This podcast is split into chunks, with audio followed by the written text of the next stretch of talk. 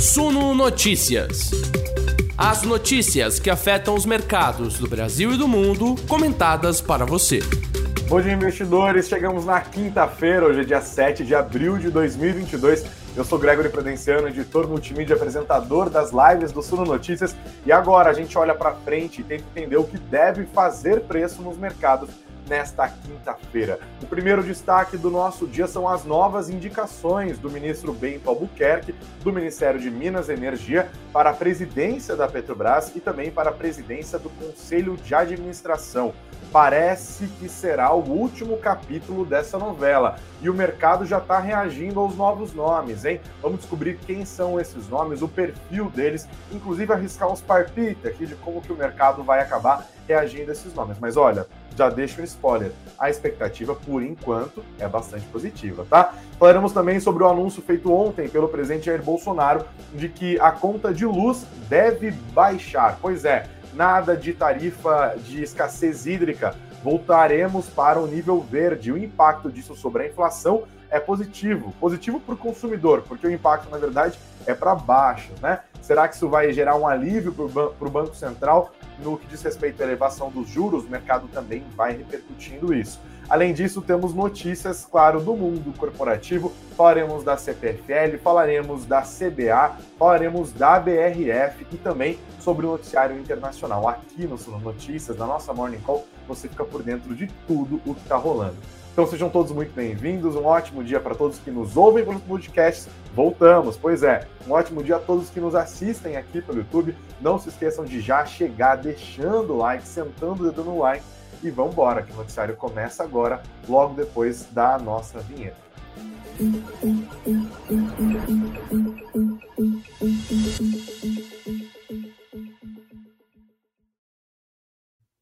O mercado começa na manhã dessa quinta-feira a reagir aos novos nomes indicados pelo governo para substituir é, o Joaquim Silvio Luna na presidência da Petrobras também para ocupar a presidência do Conselho de Administração. Antes de falar dos novos nomes, um pequeno recapitular aqui, né? O presidente da Petrobras, atual Joaquim Silvio Luna, é, se meteu ali numa confusão pública com o presidente Jair Bolsonaro. Na verdade, a confusão quem foi arranjar foi o próprio presidente Jair Bolsonaro por conta da política de preços da Petrobras. A Petrobras ficou durante 57 dias sem reajustar os seus preços, é, o que levou ao limite a sua política de preços atual, que estabelece a paridade internacional e, e doméstica. Ou seja, os preços praticados domesticamente têm que seguir o nível de preços é, da commodity lá no exterior, né? O petróleo que é negociado em dólar. Depois de 57 dias segurando os reajustes, com toda a pressão e, o, e a valorização do petróleo por conta da guerra que está rolando lá na Ucrânia,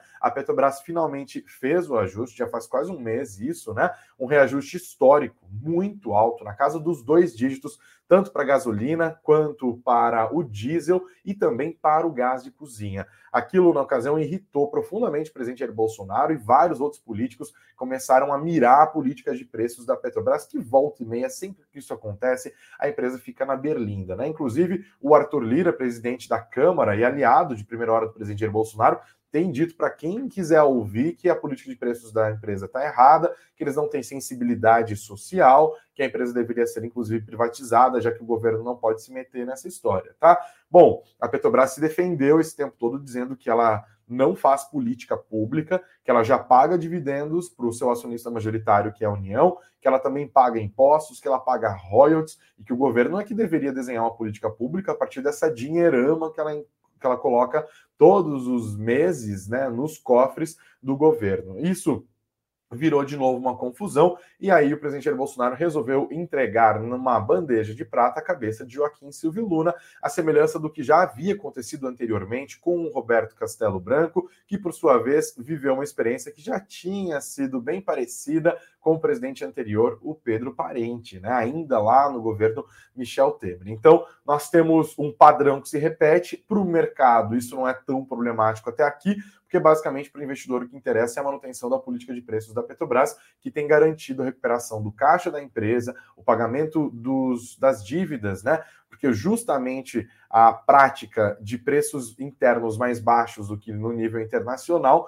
é que acabou depauperando o caixa da empresa e lá na época do governo Dilma Rousseff, tornou a Petrobras a empresa de petróleo mais endividada do planeta. Bom, então isso é algo que já vem nos, acontecendo nos últimos anos, pelo menos desde 2018. É isso que nos trouxe até aqui neste momento, todo esse impasse. Aí o governo, beleza, Bolsonaro se irritou e depois de muitas idas e vindas resolveu de fato cortar a cabeça do Joaquim Silvio Luna. O governo indicou para a presidência, para o lugar dele, né, do Silvio Luna, o Adriano Pires, que é um economista conhecido nesse mercado, e também indicou para a presidência do Conselho de Administração da Petrobras, Rodolfo Landim, que é conhecido, também é um, é um engenheiro do setor de petróleo e gás, mas que é conhecido por ser atual, atual presidente do Flamengo, do Clube de Regatas Flamengo mesmo, né? Aí veio o último final de semana que bagunçou completamente o coreto. Primeiro, Rodolfo Landim anunciou que estava desistindo da indicação para o conselho da Petrobras e principalmente para a presidência do conselho, né? Isso depois que o Flamengo perdeu o Campeonato Carioca para o seu arquirrival Fluminense, a pressão interna no time cresceu, o Landim acabou desistindo da Petrobras e no dia seguinte foi Adriano Pires quem decidiu entregar o cargo que ainda nem era dele, isso porque ele estava sofrendo muita pressão e o governo acabou sendo muito exposto porque apontavam ali vários conflitos de interesses na atuação profissional do Adriano Pires e nessa possível nessa indicação que já tinha sido feita, né, para que ele se tornasse o presidente da empresa. Então nós chegamos na terça-feira dessa semana, hoje é quinta, dia 7. Chegamos na terça-feira com um cenário completamente aberto, com o governo exposto, com o ministro de Minas e Energia, que foi quem bancou as indicações bastante vulnerável, né? Imagina as broncas que ele deve ter tomado do presidente Jair Bolsonaro. E aí a questão era: haveria tempo hábil? Isso porque a Assembleia extraordinária que está marcada para acontecer no dia 13 de abril é quem vai decidir isso, e 13 de abril é amanhã, né? O tempo de manobra seria muito curto. E aí vários nomes começaram a surgir na bolsa de apostas, né? Inclusive discutir essa possibilidade de adiamento da Assembleia ordinária. Os investidores estrangeiros estavam confusos com isso, também estavam falando: olha, melhor a gente não votar. O governo estava cogitando essa possibilidade, manteria, inclusive, Joaquim Silvio Luna durante mais algum tempo, muita especulação, muita discussão, até que ontem à noite, na terça-feira, na quarta-feira à noite, o governo confirmou as novas indicações. E aqui estão elas, a matéria já está no nosso site suno.com.br barra notícias, suno.com.br barra notícias. A gente dá uma olhada aqui na matéria do nosso querido Marcão, né, nosso editor Marcos Antônio, Marco Antônio Lopes. O governo indica ex-secretário José Mauro Coelho para CEO da Petrobras. Após o impasse com a desistência de Adriano Pires para o comando da Petrobras, o governo anunciou nesta quarta o indicado para substituir o general Joaquim Silvio Luna, demitido no último dia 28 da presidência da companhia. O nome escolhido, divulgado pelo Ministério de Minas e Energia nesta quarta, é o de José Mauro Ferreira Coelho, que preside o Conselho de Administração da PPSA, que é estatal responsável pela exploração do pré-sal. Ele já foi secretário de Petróleo e Gás do Ministério de Minas e Energia. Ele é um ex-militar, nome de confiança do ministro Bento Albuquerque e é técnico da área e executivo ligado ao setor de petróleo. O nome dele ainda vai precisar passar pelo crivo dos acionistas na Assembleia Geral Ordinária e Extraordinária, como eu disse, que vai acontecer agora no dia 13 de abril. O Ministério de Minas e Energia também anunciou a indicação de Márcio Weber à presidência do Conselho de Administração. Ou seja, nós temos aqui é, o José Mauro Ferreira Coelho para a presidência, substituindo Joaquim Silvio Luna, e também o Márcio Weber para a presidência do Conselho de Administração da Petrobras, no lugar da indicação que havia sido originalmente feita do Rodolfo Landim. Weber, quem é ele? É o atual conselheiro da Petrobras. Ele foi membro da diretoria de serviços da Petrobras Internacional, a Braspetro, e diretor da Petroserve SA. Chegou a ser cotado, inclusive, para indicação a CEO da companhia. Ele é engenheiro civil, formado pela Universidade Federal do Rio Grande do Sul, a URGS, tem especialização em engenharia de petróleo pela Petrobras e está na empresa desde 1976 trabalhou por 16 anos lá, foi um dos pioneiros do desenvolvimento da bacia de Campos, desenvolveu a participação da companhia nas atividades de EIP, navegação de apoio e sondas de perfuração para águas profundas. É, ele também vai precisar ser aprovado na Assembleia de Acionistas marcada para o dia 13. Então, assim, mas o governo tem a maioria é, das ações da Petrobras com direito a voto, portanto, né? Inês já é morta, já está dado, tá? E olha, basicamente, qual é a mensagem que o governo está dando aqui, né? Não vamos mais fazer apostas heterodoxas. Quem fica, fica. Vamos fazer uma solução doméstica aqui, né? Uma solução caseira, pegar os caras que já estão na empresa, que estão atuando há muito tempo, que têm reconhecimento do mercado, que têm formação em engenharia do petróleo, que cumprem todos os requisitos da lei das estatais, porque justamente a lei das estatais acabou descartando, por exemplo, o secretário de desburocratização do governo Bolsonaro, que é o Caio Paes, né? Tipo, ele não cumpria várias das medidas, inclusive o Arthur Lira saiu reclamando da lei de estatais, falando que ia mudar a lei de estatal e tal, blá blá blá, blá. Aquela, aquela chororô do Lira. O Lira tá no chororô nos últimos tempos, que olha, eu vou te contar. Mas no fim das contas, a lei de estatais existe para ser cumprida, né? Ela tem um propósito, não dá para simplesmente alterar a lei porque as suas indicações de cunho político não estão sendo é, atendidas. O propósito dela é justamente evitar indicações de cunho político que causem conflito de interesses na administração da maior empresa estatal do Brasil. Né? Agora, essas duas soluções parecem bem positivas aos olhos do mercado. Tá? Já tem relatório circulando na praça falando que o governo optou por indicações técnicas, já tem inclusive as ADRs da Petrobras lá em Nova York subindo agora há pouco, não é uma alta que se diga, meu Deus, que alta impressionante, até porque o dia pode ser de bastante volatilidade para os preços do petróleo, mas no geral o mercado tem gostado disso. Vamos ver se não vão ser divulgadas nos próximos minutos novas matérias que vão acabar é, abalando isso, mas aparentemente não, tá? A expectativa é que haja de fato um término dessa novela. E olha, eu separei mais algumas matérias aqui que ajudam a explicar um pouco do contexto dessas novas indicações da Petrobras. Primeiro, essa matéria do caderno de empresas do Valor Econômico, né, publicada no comecinho da manhã de hoje, falando sobre como o ministro Bento Albuquerque de Minas Energia acabou vencendo a disputa pelas indicações para liderar a Petrobras, tá?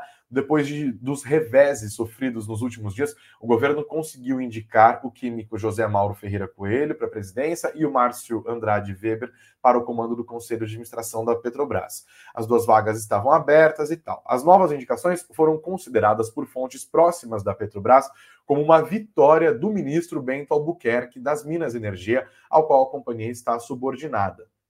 Bento emplacou disse um interlocutor.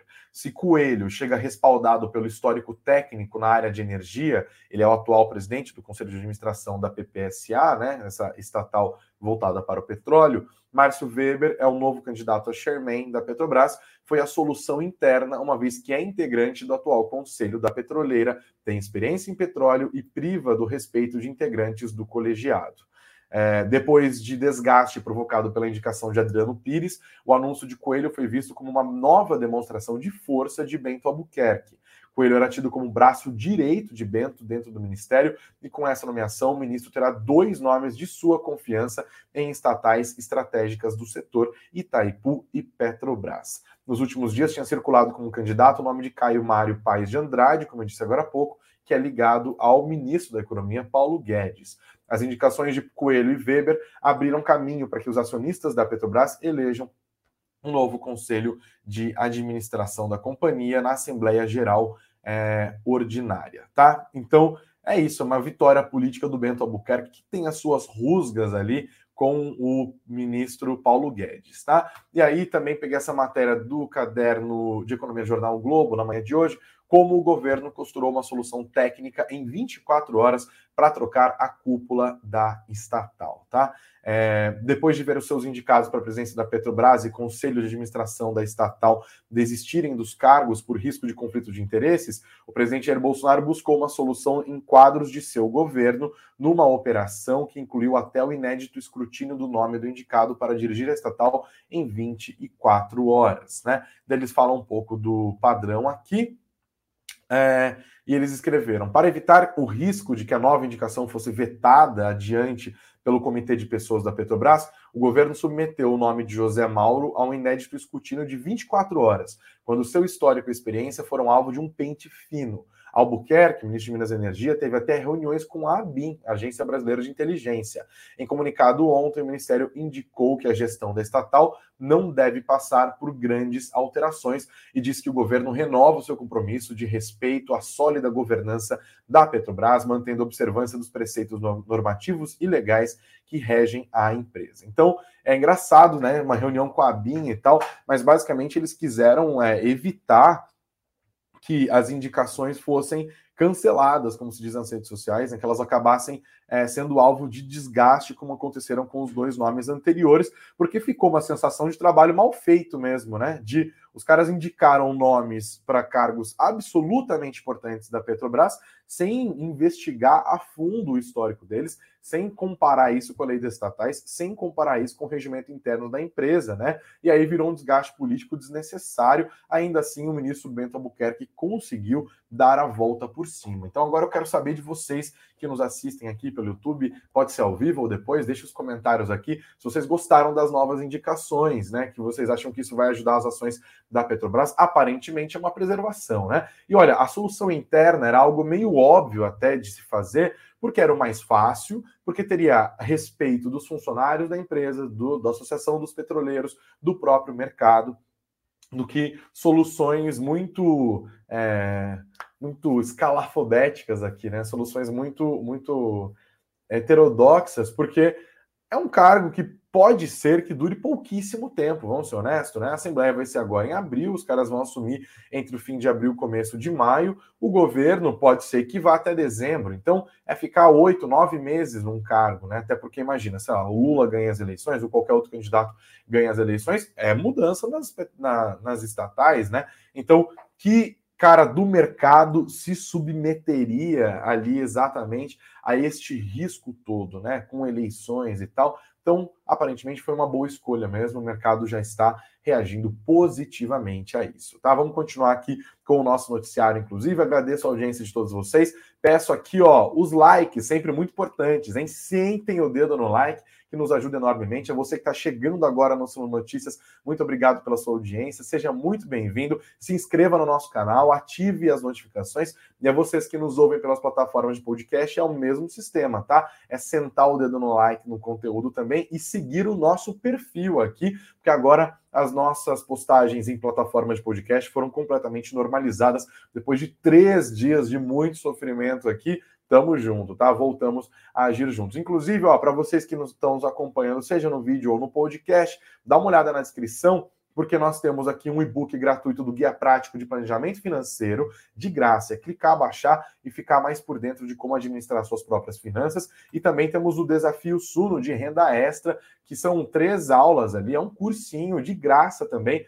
dado pelos nosso especial, nossos especialistas de fundos imobiliários, o professor Baroni e também o Marcos Correia. Você quer saber um pouco mais sobre dividendos, sobre como ganhar dinheiro em renda passiva, investindo em fundos imobiliários, dá uma olhada, clica, se inscreve no curso, que também é gratuito. Está na descrição do nosso vídeo, está na descrição do nosso podcast e também está no nosso chat para quem nos acompanha ao vivo, tá? Um bom dia ao Pedro Costruba, deixando os comentários dele aqui também. É, o Emerson Brito deixando o bom dia aqui também. O Davilson não para de falar da final do Paulistão, que o meu São Paulo foi humilhado pelo Palmeiras dele aqui. Então, ó, não quero falar mais nada. Palmeiras ganhou de 4 a 0 ontem. Rapaz, nem vi isso. Ah, ninguém para esse time. O Rafael José mandando o bom dia dele aqui. O Felício também, todos os dias, falando que depois de um treino de 15 km ainda dá para chegar a tempo. Cara, tenho tanta inveja desse povo que malha de manhã, Felício. Que disciplina, que delícia. Parabéns, viu? A Lívia Maria deixando nos comentários ela bom dia também. A construtora Mabel aqui elogiando o Felício. Pois é. O Thiago Silva, o Rafael Miranda deixando bom dia dele também. O Ailton foi feliz que conseguiu participar ao vivo. É isso aí, Ailton. Obrigado pela sua audiência. O Fábio Kate Yoshi, o Julian elogiando o trabalho. Obrigado, Julian, pela sua participação também. Mairo Santos. É, o Thiago já está aqui, ó, se antecipando, falando no noticiário internacional, ata do FONC, tremendo tudo. Pois o mercado está tremendo hoje de manhã ainda, reagindo à ata do FONC. Obrigado também pela participação. Thiago, Rafael Silva falando que quintou, é isso aí. O Bruno Aroneida falando Good morning, Valley Investors. O Shaolin Barbosa também deixando parabéns dele, obrigado. Rodrigo Paixão, o Leandro Morovic, a Renata Vilela, o André Leme, quem mais aqui? O Stanley André Santos, Rubens Fogaça, o Silvio Schneider querendo saber se a novela termina, o Léo falando que não acaba nunca, acho que agora vai acabar, tô positivo também, viu? William Paiva, o Coelho Branco de todos os dias aqui, quem mais, quem mais, quem mais? A Carolina Souza, que é como eu tricolor até morrer, mesmo com 4 a 0 né? É isso aí, galera, vamos continuar com o noticiário, ó, mais notícias que podem ajudar o mercado nesta quinta-feira, tá? Ontem, o presidente Jair Bolsonaro anunciou a volta da bandeira verde, ou seja, nada de bandeira de escassez hídrica. Leio para vocês. O presidente Jair Bolsonaro anunciou o fim da bandeira de escassez hídrica, que está em vigor desde setembro do ano passado, o que gerava uma taxa extra na conta de energia elétrica de R$ 14,20 a cada 100 kWh consumidos. Com o fim da bandeira, não haverá mais a cobrança extra na conta de luz. A medida entra em vigor a partir do dia 16 de abril, né? O Bolsonaro publicou nas redes sociais bandeira verde para todos a, a, partir do dia 16. A conta de luz terá redução de cerca de 20%. Na sequência, o Ministério de Minas e Energia, o Bento Albuquerque, está trabalhando, hein? Publicou uma nota oficial com o mesmo teor das postagens do presidente, ou seja, primeiro redes sociais, depois nota oficial, né? Dinâmica de sempre. É, e aí, isso é interessante por quê? Porque a gente está no momento de pressão inflacionária, no momento em que o mercado está acreditando que o Banco Central vai ter que subir juros para além dos 12,75% que foram sinalizados pela autoridade monetária nas últimas semanas, né? Inclusive pelo Roberto Campos Neto, presidente do Banco Central Brasileiro. Então, isso deve tirar, segundo eu estava vendo vários cálculos de vários economistas, no IPCA de abril, porque é onde vai começar a valer ali mesmo, né? É, deve tirar cerca de 0,40 ponto percentual, 0,45 ponto percentual do IPCA de abril. Então, isso diminui a soma ali do IPCA em 12 meses. Pode ser um número importante que vai até dar um alívio para o Banco Central, se o Banco Central quiser manter essa trajetória de juros subindo só mais um ponto percentual, indo para 12,75%. Ontem, inclusive, a gente estava vendo as repercussões da divulgação do GPDI e o mercado é, já estava falando, não, a Selic vai ter que ir até 13, até 13,25, especialmente depois da ata do Fed, que mostrou uma atitude da autoridade monetária americana muito comprometida em subir os juros para deter a inflação, que está no maior nível dos últimos 40 anos na maior economia do planeta. Isso acaba gerando uma reprecificação na curva de juros. Derrubei minha garrafinha da Suna aqui. Eita, voltou. Gera uma reprecificação é, na, nos juros ao redor do planeta e empurra os outros bancos centrais para ali, ó, dar uma é, empurrada, inclusive, para cima nas taxas de juro mundo afora, tá? Então a gente tem que continuar prestando atenção nisso também, mas aqui no final das contas é boa notícia, né?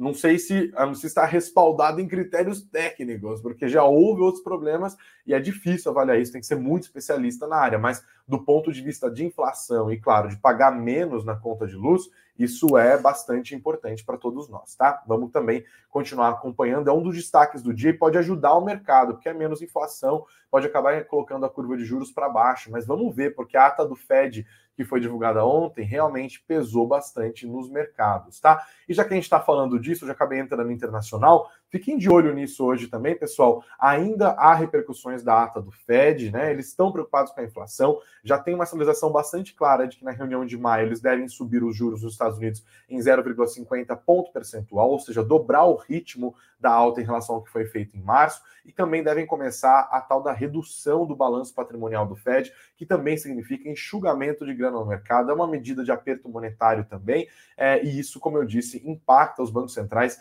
ao redor do planeta. Ontem, e nos últimos dois dias já houve impacto disso, né? Tanto que o Bovespa acabou caindo, e hoje pode ser que a gente veja ainda mais repercussões dessa ata do Fed, desses comentários recentes dos formuladores de política monetária lá nos Estados Unidos. Isso tem pesado nas bolsas. Ontem, Nasdaq, por, ontem, Nasdaq, por exemplo, caiu mais de 2%, porque pega direto nas empresas de tecnologia, também as empresas de varejo costumam sofrer com isso, as empresas de construção, as empresas. É, de shopping centers, né? Isso tem impactado muito o Ibovespa, caiu nos últimos tempos. Vamos ver se hoje essas notícias positivas mudam o cenário. Mas outra coisa que está pegando no noticiário internacional também, continuam a ser as sanções econômicas é, que estão sendo impostas contra a Rússia. Novas rodadas. Agora há pouco estava vendo a Austrália, inclusive, anunciou novas sanções econômicas. Ontem, Estados Unidos, Reino Unido, União Europeia deve anunciar, inclusive. Tem toda uma discussão sobre como diminuir a dependência dos países da União Europeia do, dos, das commodities energéticas que eles importam da Rússia, né?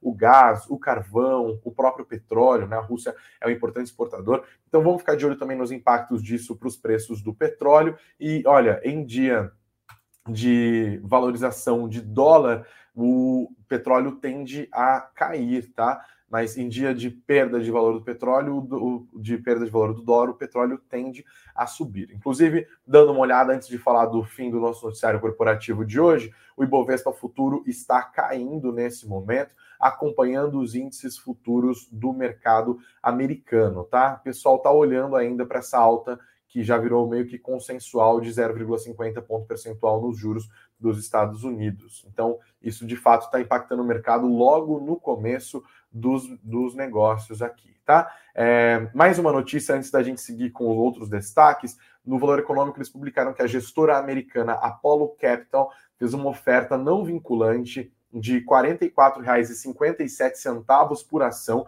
para a fatia da Braskem, que hoje está nas mãos da Novonor, que é a ex-Odebrecht, tá? Pelo preço oferecido pela Apollo Capital, a holding dos Odebrecht levantaria 13,6 bilhões de reais com a venda do seu capital da petroquímica, que corresponde a 38,8% do capital total. O valor, inclusive, é maior do que o preço da ação preferencial da empresa no fechamento de ontem, que é de R$ 43,36, a oferta de R$ 44,57, tá?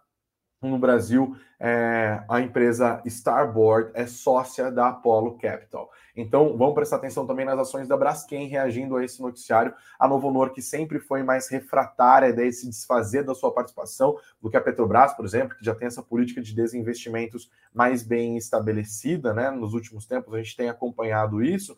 É, a Novo Honor agora tem uma proposta na mesa e não é pouca grana, não. 13 bilha 13,6 bilhões, isso pode pegar nas ações da, da Braskem hoje, tá?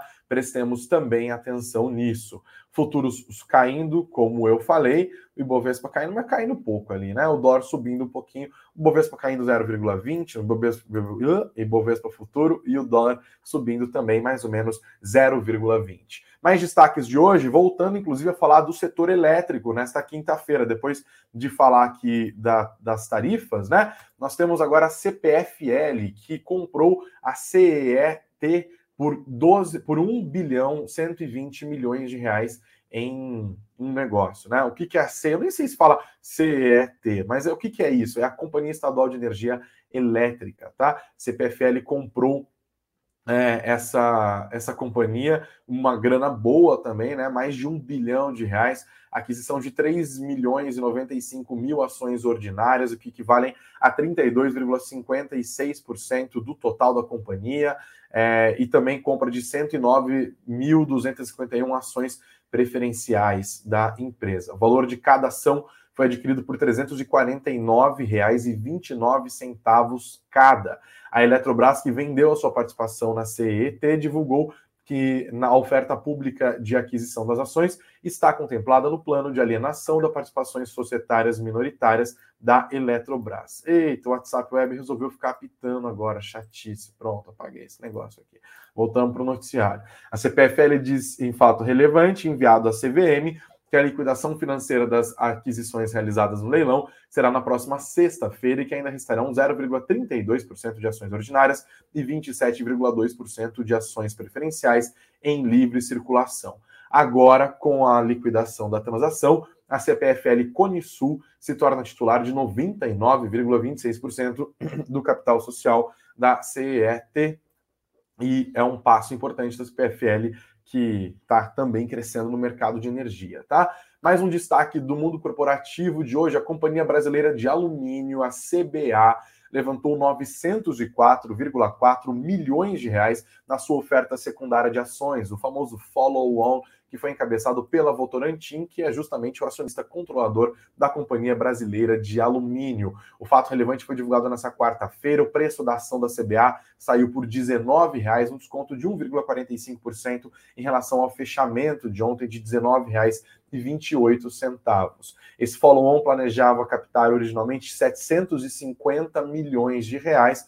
A oferta era de uma distribuição secundária com venda dos papéis da Votorantim, chegou a entrar no lote adicional e captou 47% acima da base da oferta base. Assim, a Votorantim se desfez de 9% do capital que detinha da Companhia Brasileira de Alumínio e diminuiu sua participação de 76% para 67%, segundo informações do Brasil Journal. As ações da CBA foram vendidas com esforços restritos de colocação o que significa que apenas investidores qualificados, que são aqueles que têm mais de um milhão de reais investidos no mercado de capitais, puderam participar da oferta. O follow-on tinha o objetivo de melhorar a liquidez das ações da CBA, que são negociadas sob o ticker CBAV3 no mercado, atingindo o requerimento mínimo de free, float, de free float previsto no regulamento de novo mercado da B3, que é esse nível de empresas que têm os melhores, é, melhores aspectos, melhores níveis de governança, tá? Follow-on de quase um bilhão de reais acima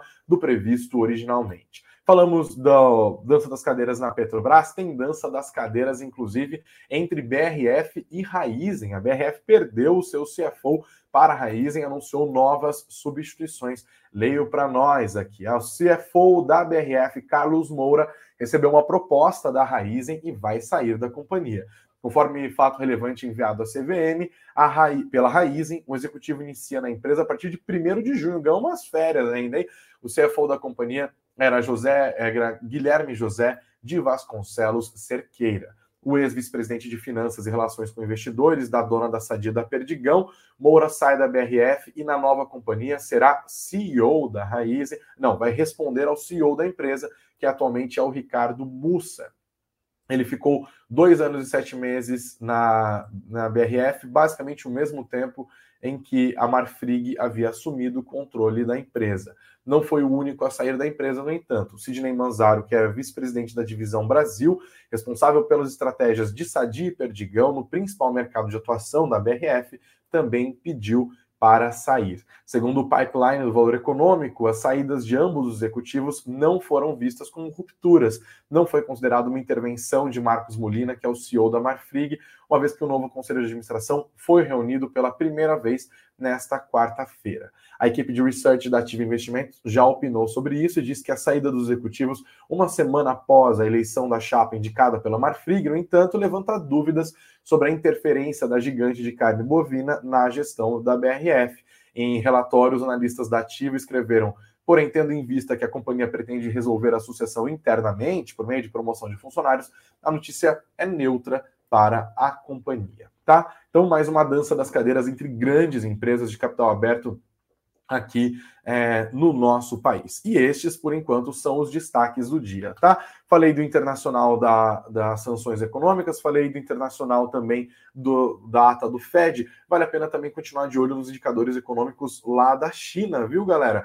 Porque a China tem indicadores mostrando desaceleração. A gente falou aqui de maneira mais detida sobre isso na nossa live de ontem das 19 horas, mas a China ainda tem Xangai sob um rigoroso lockdown, são 25 milhões de pessoas, uma cidade que é uma sede importante de empresas de tecnologia na China, uma das maiores cidades do país, e isso também tem causado impactos na própria economia chinesa, desaceleração, indicadores recentes têm mostrado isso, o PMI composto, né, o índice de gerente de compras que considera os setores de serviços e industrial, passou do campo da expansão para o campo para da retração, isso também deu uma azedada nos mercados, inclusive ajudou a derrubar a cotação do dólar. Ontem, o, o dólar não, do petróleo, que chegou a cair mais de 5%. Chegou não, caiu mais de 5% no fechamento. Beleza? Então fiquem de olho hoje em Petrobras, que vai reagir a esse noticiário. Fica de olho hoje também na, nos papéis da CBA. Fica de olho também nos papéis da Raizen e da BRF, com essa troca ali de investidores. É bom acompanhar o setor elétrico com essa notícia de redução da tarifa, né? De retirada da tarifa de escassez hídrica, volta da tarifa verde, né? E também no mercado de maneira geral, com essa expectativa de alívio inflacionário justamente com essa notícia da volta da tarifa verde, tá? Tem mais coisa para a gente prestar atenção ao longo do dia? Sempre tem, mas o que mais você precisar, você acompanha no nosso site, no suno.com.br barra notícias, suno.com.br barra notícias. Não se esqueçam de dar uma olhada nos links que estão na descrição desse vídeo, a semana do desafio da renda extra com o Barone e com o Marcos Correia, também o nosso e-book gratuito, o Guia Prático de Planejamento Financeiro, está na descrição do link do vídeo, também está na descrição do nosso podcast e no nosso chat para quem nos acompanha ao vivo na manhã desta quinta-feira. Um ótimo dia para vocês, excelentes negócios sempre. Se fiquem ligadinhos no noticiário no suno.com.br barra notícias